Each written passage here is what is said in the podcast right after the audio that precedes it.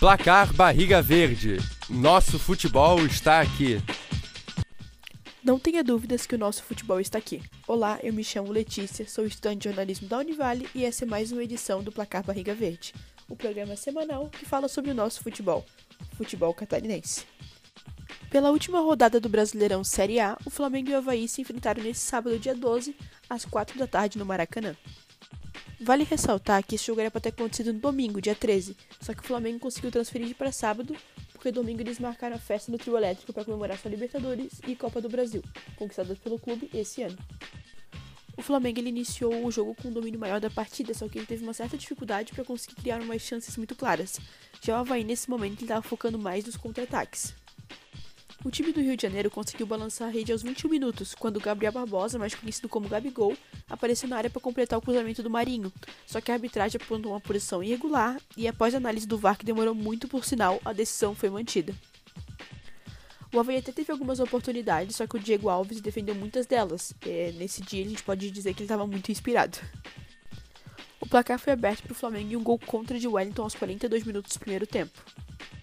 E nos acréscimos, o Havaí conseguiu deixar tudo igual no Maracanã com o gol do Marcinho. Já no segundo tempo, o Diego Riba, jogador do Flamengo, foi substituído pouco antes dos 10 minutos do segundo tempo. Ele saiu do campo muito emocionado, porque era sua última partida de futebol. Para quem não sabe, o camisa 10 resolveu se aposentar. E, consequentemente, aposentar as chuteiras também. Vale destacar que tanto os jogadores do Flamengo quanto do Havaí pararam no centro do campo e aplaudiram o Ribas que passava a faixa de capitão para o Diego Alves. Inclusive, o Diego Alves chorou os gritos de melhor goleiro do Brasil.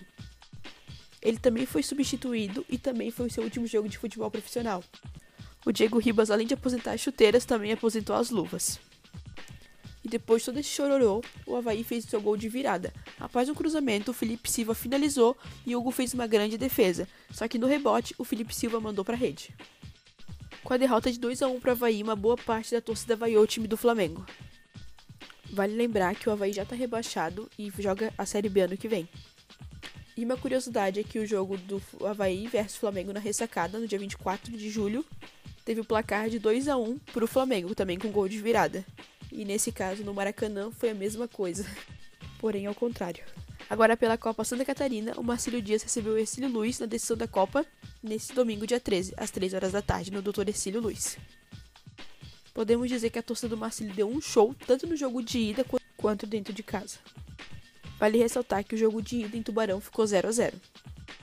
O Marcílio começou já indo para cima do adversário logo no começo do jogo, e eles tiveram algumas chances, só que não conseguiram balançar as redes. Já o Ercílio teve uma boa dificuldade para conseguir encontrar espaço da defesa do Marinheiro. Na volta do intervalo, o Marcílio continuou atacando e com dois minutos de jogo, o Nando abriu o placar para o time da casa. Dez minutos depois do primeiro gol, o João Carlos, que entrou no lugar do Nando, fez um golaço para aumentar o placar. Ele se infiltrou na área e deu um toque por cima do goleiro. Embora a bola tenha batido na mão do João Carlos enquanto ele dominava a bola, o árbitro Ramon não viu irregularidade e ele validou o gol, fazendo com que gerasse muita reclamação por parte do Ercílio Luiz, que inclusive rendeu uma expulsão para o membro da comissão técnica deles. E faltando pouco para acabar o jogo, o Ercílio Luiz começou a atacar mais e chegar mais na área. E aos 30 minutos, Rafael Lima aproveitou o escanteio do Luan e diminuiu o placar. Só que o Marcílio se fechou bem e conseguiu segurar a pressão do Ercílio Luiz. Mas com isso, o time adversário se estressou um pouco e nos últimos minutos o zagueiro Rafael Lima e o meia Wellington eles foram expulsos do jogo.